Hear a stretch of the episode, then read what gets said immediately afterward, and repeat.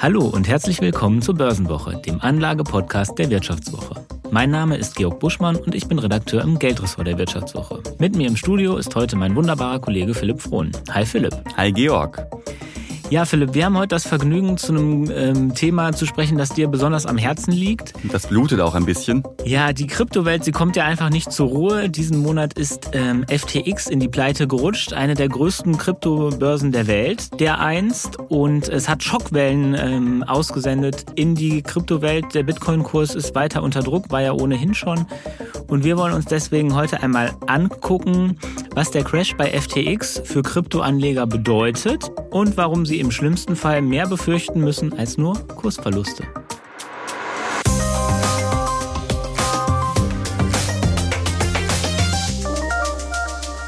Ja, Philipp, du hast dich ja im Podcast schon als Kryptoanleger geoutet. Ähm, das Kursbeben hast du also voll abbekommen, oder? Ja, nicht nur dieses Kursbeben, muss man ja sagen. Du hast ja gerade schon gesagt, im laufenden Jahr gab es ja schon das ein oder andere Beben in der Kryptowelt. Also ja, ich habe es diesmal auch wieder voll mitbekommen und äh, ich klage jetzt mal ein bisschen mein Leid. Also äh, meine Kryptoposition ist so die, die schrecklichste im Depot mit äh, knapp minus 30 Prozent. Also es sieht nicht minus gut aus. Minus 30 Prozent seit wann? Seit Kauf. Also besser als seit Jahresbeginn, muss man sagen. Da haben die Kurse ja schon deutlich mehr als 50 Prozent nachgegeben.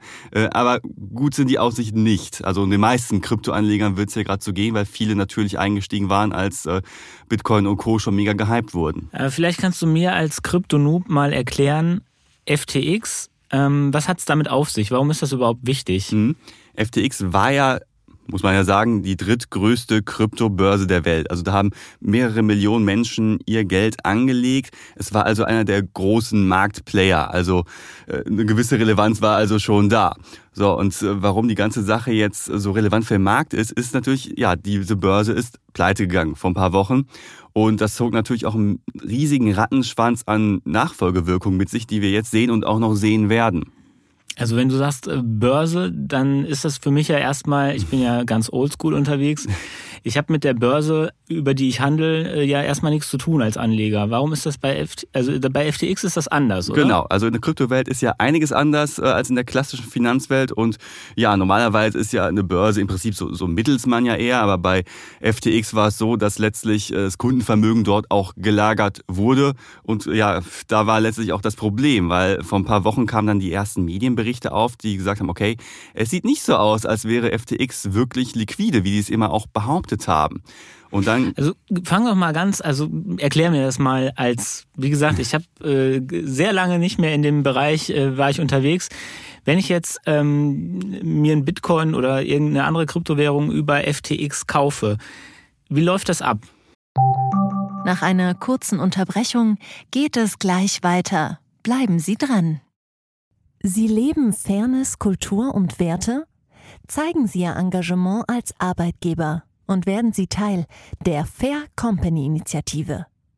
Mit der Fair Company Initiative zeichnet das Handelsblatt Unternehmen aus, die insbesondere Berufseinsteigern und Young Professionals ein faires, attraktives Arbeitsumfeld bieten. Zu den entscheidenden Werten gehören unter anderem das Engagement für Mitarbeitende, Diversity und Chancengleichheit, Nachhaltigkeit und gesellschaftliche Verantwortung. Erfahren Sie jetzt mehr unter faircompany.de. Ja, wie läuft das ab? Etwas anders als in der klassischen Finanzwelt, wo du ja im Prinzip äh, in der Börse einen Kaufauftrag gibst für eine Aktie. Du legst bei FTX und auch bei anderen Kryptobörsen dein Geld direkt an. Also du packst dann dein Euro, deine Dollar quasi auf diese Börse und diese hält dann letztlich auch deine Kryptowerte. Läuft also ein bisschen anders als in der klassischen Finanzwelt und da war letztlich auch das Problem. Also wenn wir uns mal anschauen, was war jetzt letztlich so der, der Auslöser für diesen Crash, äh, da tauchten dann Anfang des Monats so ein paar Medienberichte auf, wo dann drin stand, ja, irgendwie ist FTX gar nicht so liquide, wie sie sein sollten. Und das führte natürlich schon zu einer Art Beunruhigung im Markt. Äh, gerade bei Twitter, die ganze Krypto-Bubble ist ja auf Twitter unterwegs und äh, disst sich da gegenseitig. Und dann sprang plötzlich auch noch ein Mann auf, der in der Kryptoszene ebenfalls äh, sehr bekannt ist, nämlich äh, Changpeng Zhao. Das ist der äh, Gründer und Chef der Kryptobörse Binance. Lass uns doch mal eben noch bei FTX bleiben. Denn Aber das gehört mit dazu, zur ja, wunderbaren Untergangsgeschichte. Da können wir ja auch gleich äh, sicher noch hinkommen. Aber was ich noch nicht verstanden habe, ist, wenn ich jetzt zum Beispiel mein Geld abziehen möchte von einer Kryptobörse, weil ich denke, die sind nicht liquide, dann kann ich ja einfach meinen Kryptoasset, meinen Bitcoin über die Börse an einen anderen Anleger verkaufen und habe dann dessen Cash, was ich bekomme. No? Im Prinzip ja. Problem ist natürlich, wenn dann die Börse auf einmal die äh, Zahlungen stoppt. Und das äh, haben wir in der Kryptowelt schon öfter mal gesehen, bei FTX auch. Es war dann ja irgendwann nicht mehr möglich, Zahlungen zu tätigen. Also du kamst dann an deine Vermögenswerte einfach nicht mehr ran. Das heißt, also ich habe sozusagen das Ding vielleicht noch verkauft, aber das Geld kam nicht mehr von der Börse auf mein schönes altes Girokonto. Äh, genau, falls du sie überhaupt verkaufen konntest. Wie gesagt, da war dann teilweise auch ein Zahlungsstopp. Du konntest auch teilweise gar nicht mehr handeln. Das äh, war bei FTX so und auch bei einigen anderen Brokern in der Vergangenheit. So, und jetzt darfst du mir noch gerne erklären, was dieser mysteriöse Mr. Zhao gemacht hat. Was war der Auslöser für den dafür, dass es sozusagen dieses, diese Vertrauenskrise gab. Genau, also wie gerade schon gesagt, dieser Medienbericht tauchte auf, Liquiditätssorgen waren schon irgendwie im Raum und dann sprang noch der Binance-Gründer mit auf und hat dann äh, bei Twitter auch etwas, äh, sagen wir mal, in die Wunde reingestochen und auch die Liquidität zumindest indirekt angezweifelt. Er hat gesagt, okay, äh, hat diese Medienberichte geteilt, hat ebenfalls diese Liquiditätssorgen verbreitet und dann hat er gesagt, ich verkaufe jetzt meine FTX-Token. Also viele Kryptobörsen geben ja ihren eigenen Token raus, also ihre eigene Kryptowährung im Prinzip, die sie selbst erschaffen haben, so aus dem Nichts heraus. Und er hatte halt eine halbe Milliarde dieser Token und hat sie dann quasi in den Markt reingeworfen, beziehungsweise angekündigt, diese halbe Milliarde zu verkaufen. So. Und wenn jetzt natürlich der. Also er hat sozusagen als Konkurrent Insolvenzgerüchte oder Liquiditätsengpassgerüchte über eine konkurrierende äh, Kryptobörse gestreut. Mehr oder weniger. Hat, er hat nicht direkt den Namen FTX in den Mund genommen, beziehungsweise bei Twitter rausgeballert, sondern er hat einfach gesagt, ja, ich verkaufe meine FTT-Token, so heißen diese Dinger nämlich, äh, hat dann äh, gewisse Links geteilt. Also er hat es unterschwellig gemacht. Der Name FTX, den hat er nicht direkt halt hingeschrieben, aber wer eins und eins zusammenrechnen konnte, der wusste, was los ist. Und genau das ist dann halt passiert. Die Sorge trat ein, okay, wenn er schon äh, seine FTX-Token letztlich halt abstößt, dann musste halt irgendwie ein Problem vorliegen. Und das führte letztlich halt zu einem ja, massiven Bankrun. Also viele Anleger wollten dann halt ihr Geld von FTX zurückhaben. Und eins führt zum anderen. Der Kurs dieses äh, eigenen Tokens von FTX, der gab immer weiter nach und immer weiter nach. Äh, viele Leute wollten ihr Geld abziehen und letztlich musste halt FTX klein beigeben. Jetzt ist also die Börse erstmal am, ja, am Boden, sagen wir mal so. Genau, das fiel ja letztlich auch ein bisschen durch einen Zufall auf, weil dann auf einmal Binance ja äh, ankündigte, FTX übernehmen zu wollen. Also äh, das hat natürlich so einen ja, faden Beigeschmack, wenn zuerst der äh, Börsengründer einer Konkurrenzbörse äh, bei Twitter in diese Wunde reinsticht und dann ankündigt, ja, wir übernehmen die Börse. Also jetzt. solche, solche Gerüchte in die Welt zu setzen, wäre zumindest in Deutschland äh, mal höchst rechtlich problematisch. Ja, genau. Um aber nicht zu sagen illegal das, äh, ich vermag jetzt keine rechtliche Bewertung äh, dessen vorzunehmen, aber zumindest äh, wirft es Fragen auf. Aber dann haben die Leute von Binance halt mal in die Bilanzen geschaut von FTX und festgestellt, ja, das sieht ja noch schlimmer aus, als diese Medienberichte erstmal suggeriert haben. Also da standen dann äh, Verbindlichkeiten in Höhe von 9 Milliarden Dollar plus 900 Millionen Dollar an liquiden Vermögenswerten gegenüber. Also geil ist anders. Okay, also wir haben jetzt sozusagen einmal geklärt, FTX, große Kryptobörse, ähm, ist ähm, aus besagten Gründen in die Pleite gerutscht.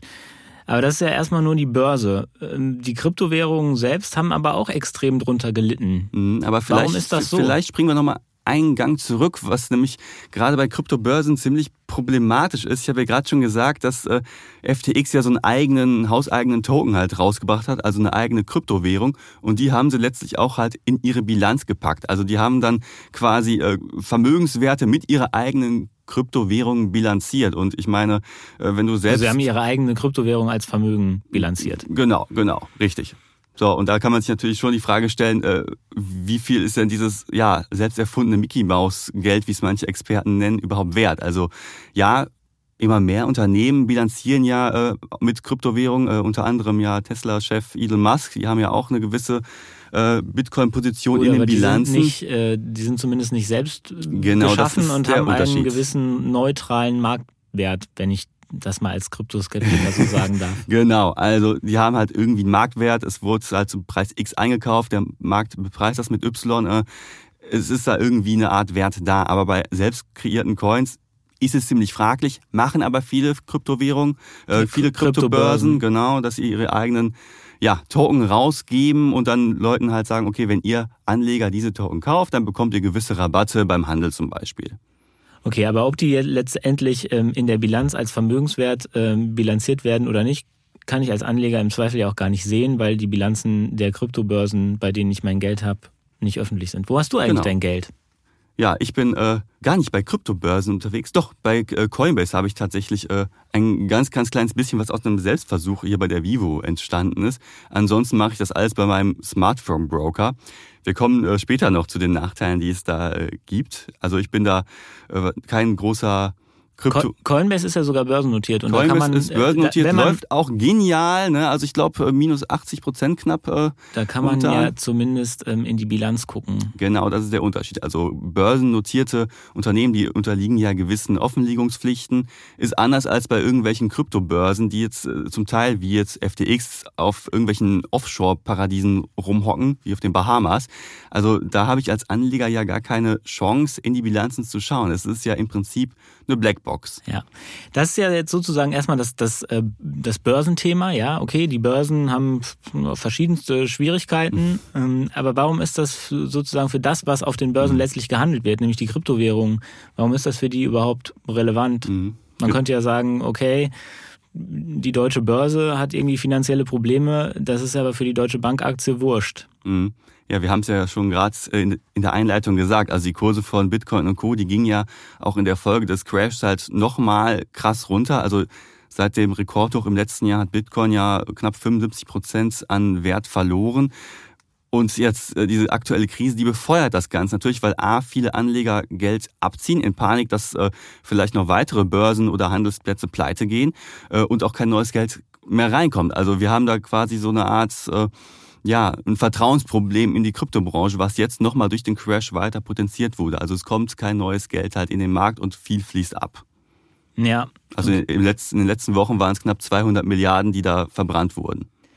Und ähm, glaubst du, dass das den Markt sozusagen auch fundamental so sehr erschüttert? Was bedeutet das sozusagen in die, in die Zukunft gedacht? Hm, also viele Experten sagen schon, ja, jetzt kommt halt mal wieder eine Pleitewelle. Die haben wir ja schon im Sommer erlebt. Da ging ja der Stablecoin Terra zugrunde.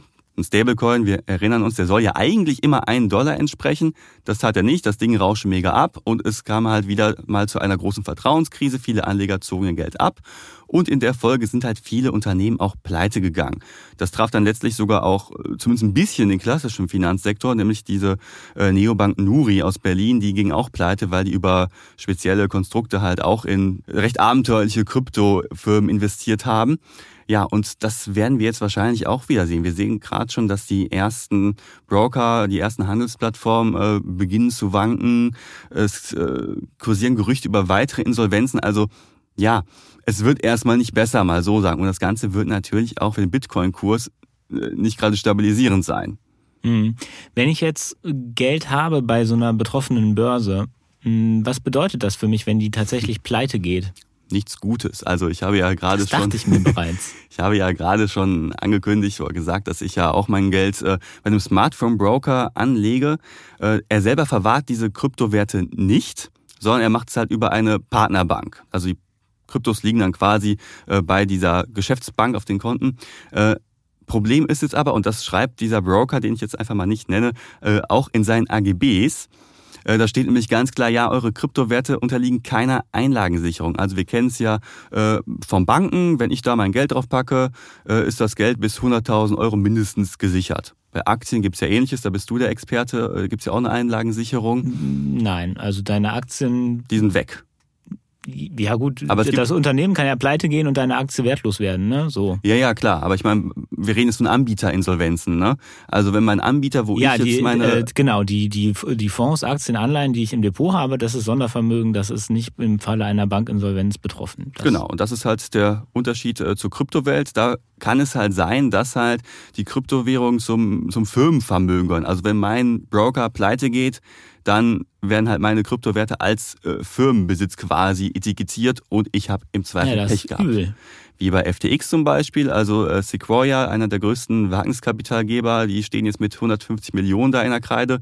Klar, die können es irgendwie verkraften wahrscheinlich, das macht nur einen kleinen Teil ihres Portfolios aus, aber ja, unschön ist es auf jeden Fall.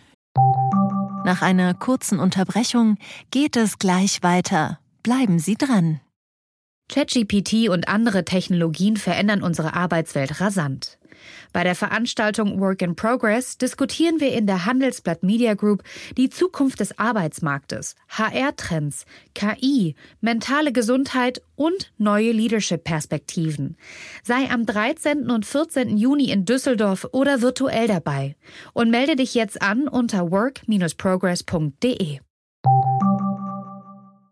Ja, es ist also auf jeden Fall ein, ein großes Risiko, nicht nur sozusagen ein Kursrisiko, das man hat, sondern auch letztendlich ein Emittentenrisiko der Börse oder des, des Handelsplatzes, der, des Wallet-Verwahrers, ähm, das man eingeht, wenn man in Kryptos investiert. Und das ist vielleicht eine gute, eine gute Stelle für unseren Risikohinweis. Ja, ähm, wir machen hier keine Anlageberatung, sondern eine Unterhaltungs- und Informationssendung. Und wenn ihr Entscheidungen am Kapitalmarkt trefft, dann macht euch da bitte euer eigenes Bild. Wir können keine Haftung dafür übernehmen. Vielleicht zum Schluss noch ähm, ein kleiner Ausblick. Ähm, was glaubst du, wird jetzt mit dem Kryptomarkt geschehen? Haben wir gerade einen, einen Tief, eine Übertreibung nach unten und er wird sich wieder erholen?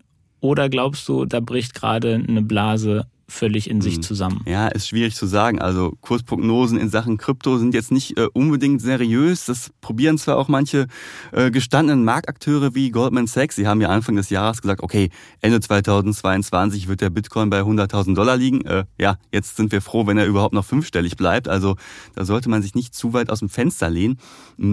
Aber wir haben ja eine. Ich habe ja aber auch nicht nach einer Kursprognose gefragt. Das stimmt, aber ich wollte ja nur noch mal, ich wollte nur Goldman Sachs dissen, einfach an dieser Stelle. Ja. Und ja. jetzt du. Und jetzt ich. Also klar, wir haben halt so gewisse Grundfaktoren, die sowieso schon Bitcoin und Co. belasten. Äh, Zinswende, äh, die Inflation, ähm, alles unschöne Faktoren und jetzt kommt halt noch diese Vertrauenskrise hinzu. Also großartige Fantasien, dass jetzt demnächst irgendwas großartig ausbricht, habe ich an dieser Stelle nicht. Also ich glaube, dass ich Bitcoin. Aber du glaubst, die, die Kryptowelt als solche, diese ganze, ähm, dieser Wirtschaftszweig, der es ja auch ist, wird bestehen bleiben. Das denke ich schon. Also ich denke schon, dass sich ja einige Marktgrößen etabliert haben, auch wenn wir jetzt das Gegenteil gesehen haben mal wieder, dass die drittgrößte Kryptobörse mal ebenso pleite gegangen ist. Aber es wird nicht verschwinden. Also äh, die Frage ist natürlich, haben wir jetzt den Boden erreicht? Ja, nein, kann keiner sagen. Was wir aber momentan sehen, und das finde ich sehr interessant, äh, dass relativ viele Anleger ihr Geld quasi von Börsen abziehen und dann auch äh, auf eigene Wallets packen. Also ich habe ja auch die Möglichkeit, ohne irgendeinen Intermediär quasi äh, mein Geld selbst zu verwalten. Das ist ja auch die ursprüngliche Idee von Kryptowährungen eigentlich, dass ich da keine Banken oder so zwischen habe ja, also dass ich quasi meine eigene Wallet habe, meine eigene digitale Brieftasche, wo meine Kryptowerte drauf sind. Nachteil da. Kann dir geklaut werden. Ich bin auch jemand, der schon mal Sachen verliert. Das Richtig, ist alles ich musste auch schon mal bei meiner. In so einem Fall sehr ungünstig. Genau, ich musste auch schon mal bei meiner Bank anrufen, beim Kundenservice und das hast du bei einer Wallet halt nicht. Also Vielleicht ist für manche, die vergesslich sind, auch eine Kryptobörse die bessere Alternative. Aber da gibt es ja auch Anbieter, die in Deutschland beobachtet werden, von der BaFin zum Beispiel oder die Börse Stuttgart. Das sollte vielleicht etwas seriöser sein als irgendwelche Offshore-Börsen. Ja, ähm, Binance war es, glaube nee, ähm, nicht Binance, sondern Coinbase. Coinbase, Coinbase genau. ist von der BaFin beaufsichtigt und Haben auch schon eine Rüge neulich bekommen, aber zumindest guckt da jemand drauf. Genau. Gut, dann. Ähm ja, apropos Coinbase, müssen wir vielleicht noch sagen, in der aktuellen Börsenwoche, unserem Finanzbrief, da gibt es auch eine ausführliche Analyse zu Coinbase. Genau, schaut rein. Den Link dazu findet ihr natürlich wie immer in den Show Notes. Und ähm, wir sind damit am Ende der Episode angelangt, sagen vielen Dank fürs Zuhören. Wir hoffen, dass ihr gut durch den Kryptowinter kommt. Dick anziehen. Dick anziehen, genau. Wer weiß, wie lange er dauert. Und ähm, dass wir uns in der kommenden Woche an dieser Stelle wieder hören.